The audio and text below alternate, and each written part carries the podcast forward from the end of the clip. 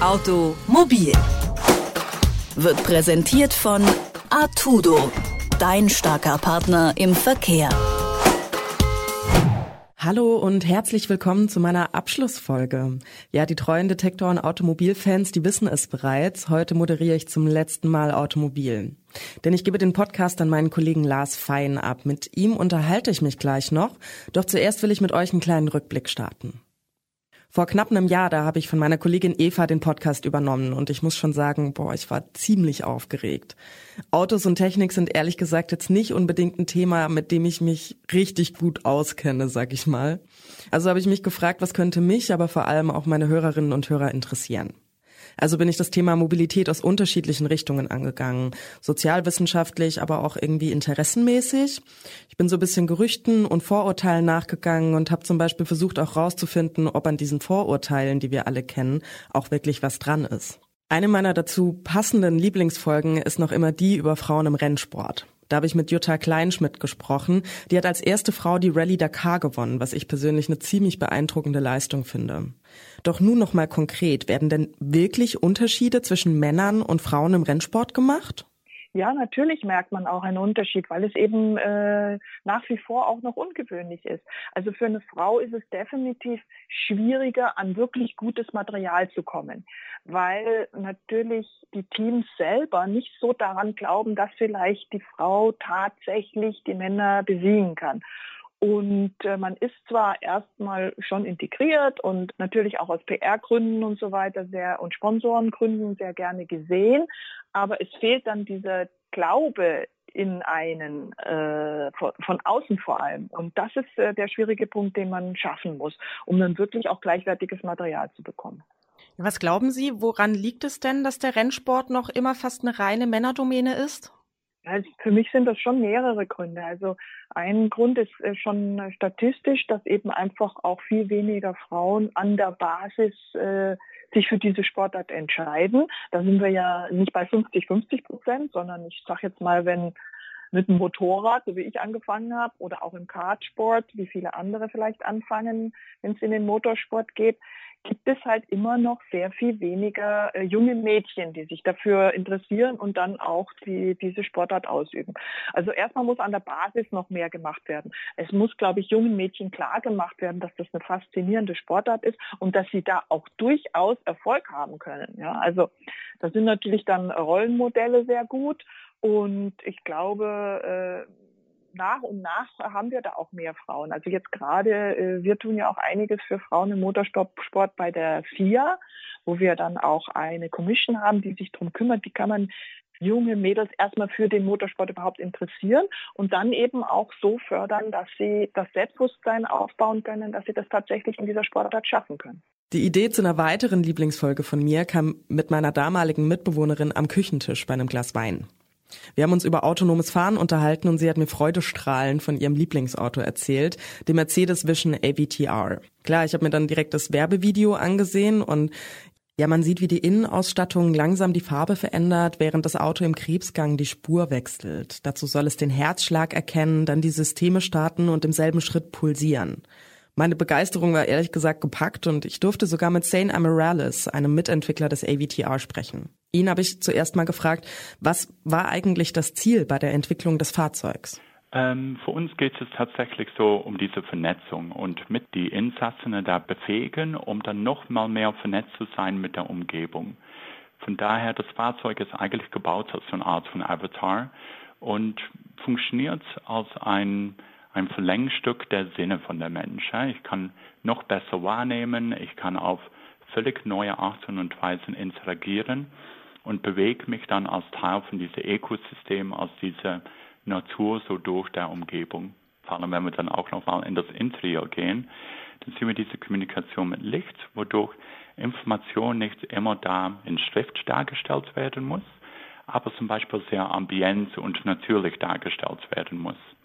Und diese Ambienzbewegungen gehen dann auch nochmal weiter in tatsächlich physische, haptische Bewegungen in das Interieur, mhm. wodurch der, ähm, der Fahrer oder der Person, die da dann sitzt, tatsächlich spüren kann, was so in seiner Umgebung los ist und gleichzeitig auch auf eine sehr natürliche Art und Weise das Fahrzeug lenken kann, zum Beispiel durch ähm, seine Hand auf dieses Zentralelement zu setzen, was eine ganz neue Art und Weise ist von, von Lenkrad eigentlich. Ja, die Folge zu Frauen im Rennsport und die Folge vom AVTR sind definitiv meine Lieblingsfolgen. Aber eine fehlt noch. Die Folge, die ich persönlich am informativsten finde. Dafür habe ich mit Achim Neunzling gesprochen. Er ist Vorstand beim Bund Behinderter Autobesitzer e.V. Ihn habe ich unter anderem gefragt, wie denn das optimale Fahrzeug für behinderte Autofahrerinnen und Autofahrer eigentlich aussieht. Das optimale Fahrzeug muss man sich leisten äh, äh können. Und ein optimales Fahrzeug für uns behinderte Menschen ist so, dass es uns nie enttäuscht. Das Auto sollte für uns, äh, muss für uns ein verlässlicher Partner sein, der uns nie im Stich lässt. Weil wenn wir mit unseren Fahrzeugen unterwegs sind und wir bleiben liegen, ja, das ist ein, ein echtes äh, Problem. Aussteigen und selbst das Warnkreuz aufstellen ist für jemand, der im Rollstuhl sitzt, schon ein, ein Riesenproblem. Und ähm, deswegen wir können als behinderte Menschen auch nicht zurückgreifen, ähm, also gut wie nicht zurückgreifen auf Leihwagen, sondern wenn unsere Fahrzeuge in der Werkstatt stehen dann sind wir an diesem Tag nicht mobil weil das Autohaus oder die Werkstatt uns keine Ersatzwaren zur Verfügung stellen kann, wie das sonst heute so gerne gemacht wird. Zuverlässigkeit ist eigentlich aus unseren Augen das A und O, wenn es darum geht, Mobilität mit dem eigenen Auto zu erreichen. Ja, ein Jahr Automobil, ein Jahr voller Fragen und auch Antworten. Ein Jahr Mobilität in all ihren Facetten. Aber wie vorhin schon angekündigt, unterhalte ich mich vor der Übergabe des Mobilitätsstaffelholzes noch mit meinem Nachfolger Lars Fein. Dazu begrüße ich ihn hier im Studio. Hallo Lars. Hallo Valerie. Ja, Lars, du übernimmst den Automobilpodcast, das hatte ich gerade eben schon erwähnt. Ähm, freust du dich? Ja, auf jeden Fall. Ich glaube, da ist eine ganze Menge möglich, auch so thematisch. Das hast du ja schon ganz gut gemacht im letzten Jahr. Also wirklich auch viele Themen mit dem äh, Thema Mobilität verbunden und auch zeigen, äh, wie das vielleicht äh, die Hörer und Hörerinnen im Alltag auch berühren kann. Ja, was denkst du denn, was so große Schwierigkeiten für dich sein werden? Also wo, wovor hast du so bisschen, ich sag mal, Schiss? Ja, das ist natürlich ähm, schwierig, weil ähm, ich vielleicht auch zum Beispiel nicht der größte Autoexperte bin. Da müsste ich mich dann in das Thema auch ein bisschen reinfinden. Aber wir haben ja auch immer gute Gesprächspartner, mit äh, denen man über sowas reden kann und die einem das dann auch erklären können. Und vielleicht ist es ja auch ganz gut, wenn man mit den Hörern zusammen dann lernen kann. Vielleicht auch hier nochmal ein kurzer Aufruf. Falls ihr Themen habt, die euch interessieren, dann dürft ihr uns natürlich gerne schreiben. Das geht über redaktion.detektor.fm. Auf jeden Fall, also immer gerne. genau, damit greift ihr uns auch so ein bisschen unter die Arme. Und ähm, genau, ich hatte da auch so ja ein bisschen das Ding, dass ich mir dachte, okay, am Anfang, uh, das mit den Themen, das könnte ein bisschen schwierig werden. Mhm. Ähm, Habe mich da aber ganz ehrlich auch ganz gut durchgemogelt, sag ich mal. ja. Das ist doch schön. Also einfach dann mal im Freundeskreis gefragt oder wie hast du das dann gemacht? Genau, also ich habe mich zum Beispiel auch mit MitbewohnerInnen irgendwie an den Tisch gesetzt und habe mal gefragt, so hey, okay, habt ihr irgendwas mitbekommen? Hm. Ich habe verschiedene ähm, Sachen abonniert auch einfach, ja. ähm, um dort regelmäßig Mails zu bekommen, so bisschen äh, themenmäßig auf der Oberfläche zu bleiben. Und ich denke mal, ja, ein Jahr Automobil, ich muss sagen, das sind vier bis fünf Folgen pro Monat, hm, mal ein Jahr, jetzt kommt Mathe.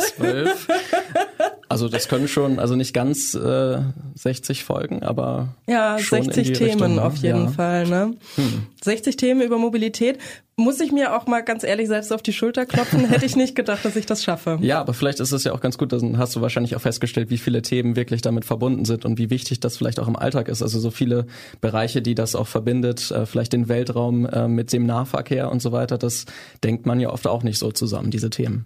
Nee, absolut nicht. Und vor allem, wenn ich mir halt auch überlege, Mobilität beschäftigt uns halt komplett auch im Alltag. Ja. Also allein, wenn ich mich mit dem Fahrrad von A nach B bewege, dann genau. bin ich mobil.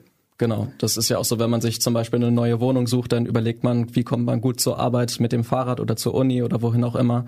Das ist äh, schon irgendwie relevant, ja. Ja, absolut. Und wenn ich mir dann auch dachte, irgendwie, äh, als es in Leipzig so krass geschneit hatte, mhm. ich weiß nicht, das hast du wahrscheinlich mitbekommen, als hier so Land unter war. Ähm, der absurdeste Moment, der mir da echt untergekommen ist, da stand ich an der Kreuzung und dann sind so zwei Leute selbstverständlich mit Langlaufskiern an mir vorbeigefahren.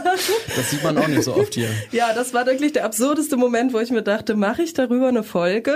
Mache ich, mhm. mach ich über neue Mobilität im Winter eine Folge? Äh, Habe ich nicht gemacht. Aber es ist auch im, in Bezug auf den Klimawandel wahrscheinlich jetzt nicht mehr so häufig, dass das vorkommt, oder? Also, obwohl vielleicht bei Extremwetterlage schon. Ich kann mir das ganz gut vorstellen, ehrlich gesagt. Mhm. Also ich glaube, dass die Winter immer härter werden und die Sommer immer, immer wärmer. Ja. So, dass das jetzt ist. Aber wir wollen bei Mobilität bleiben. genau. Der Klimawandel Fall. kommt jetzt nicht dazwischen. Der schlägt uns nicht ein Schnippchen heute. Lars, du ziehst jetzt nach Leipzig. Ja, genau. Wo, woher ziehst du denn? Also ähm, ich habe äh, mehrere Stationen in den letzten Jahren hinter mir. Ich habe in Groningen studiert, meinen Master gemacht und war letztes Jahr tatsächlich spannenderweise in Japan, als die Corona-Pandemie ausgebrochen ist, zum Praktikum und äh, war dann in Tokio, was dann in Bezug auf Mobilität vielleicht auch ganz interessant ist, weil auf einmal die ganzen Züge leer waren, was man sonst in der Stadt relativ wenig dort sieht. Das ist ja super spannend. Mhm. ja, Genau. Das heißt, du kannst da quasi auch noch mal so ein so weg vom eurozentristischen Weltbild, sage ich jetzt mal, gehen ja. und mal sagen so, okay, andere Länder, andere Mobilität. Genau, auf jeden Fall. Und das ist in Bezug auf Japan sicherlich sehr interessant, weil der Zug da viel mehr im Mittelpunkt steht als bei uns, weil einfach die ganze Infrastruktur und die Straßen gar nicht darauf ausgelegt sind, dass man mit großen Autos durch die Stadt fährt, sondern jeder ganz selbstverständlich, egal ob äh, Salaryman oder ähm, Studentin, alle fahren halt im Zug und das ist immer sehr eng in normalen Tagen, außer zur Corona-Pandemie, wo sich das dann ein bisschen geändert hat.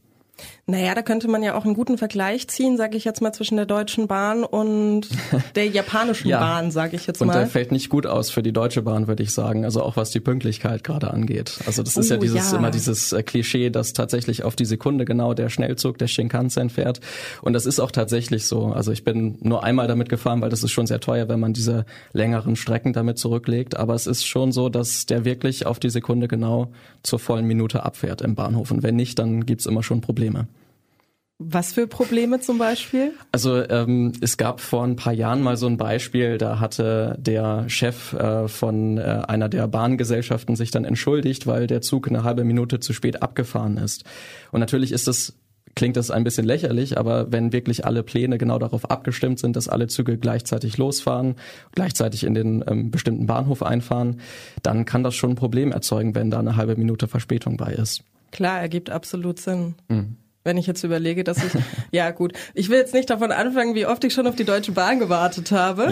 Ja, ja das äh, kennen wir, glaube ich, alle. Ja, definitiv. Aber ich glaube, ich habe noch nie so gutes Sprinttraining bekommen wie an den Bahnhöfen. Oh ja, genau. Mit genau. Koffer und Rucksack und allem drum und dran. Also ich könnte eventuell bei der Olympiade starten, mhm. im Schwergepäcktraining. Und dann Sprint. immer diese Frustration, wenn man den Zug dann doch nicht erwischt und der vor, vor der eigenen Nase dann losfährt. Ne? Ja, das ist das Beste.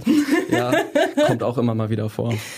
Ja, Mobilität, wie das genau aussehen wird, so äh, das das sehen wir in einer Woche, wenn Lars dann schön den Podcast übernimmt. Ich freue mich Fall. auf jeden Fall und ich wünsche dir alles Gute. Danke. Ja, und liebe Hörerinnen und Hörer, wir hören uns leider nicht mehr, aber ich danke euch auf jeden Fall, dass ihr zugehört habt und bis bald.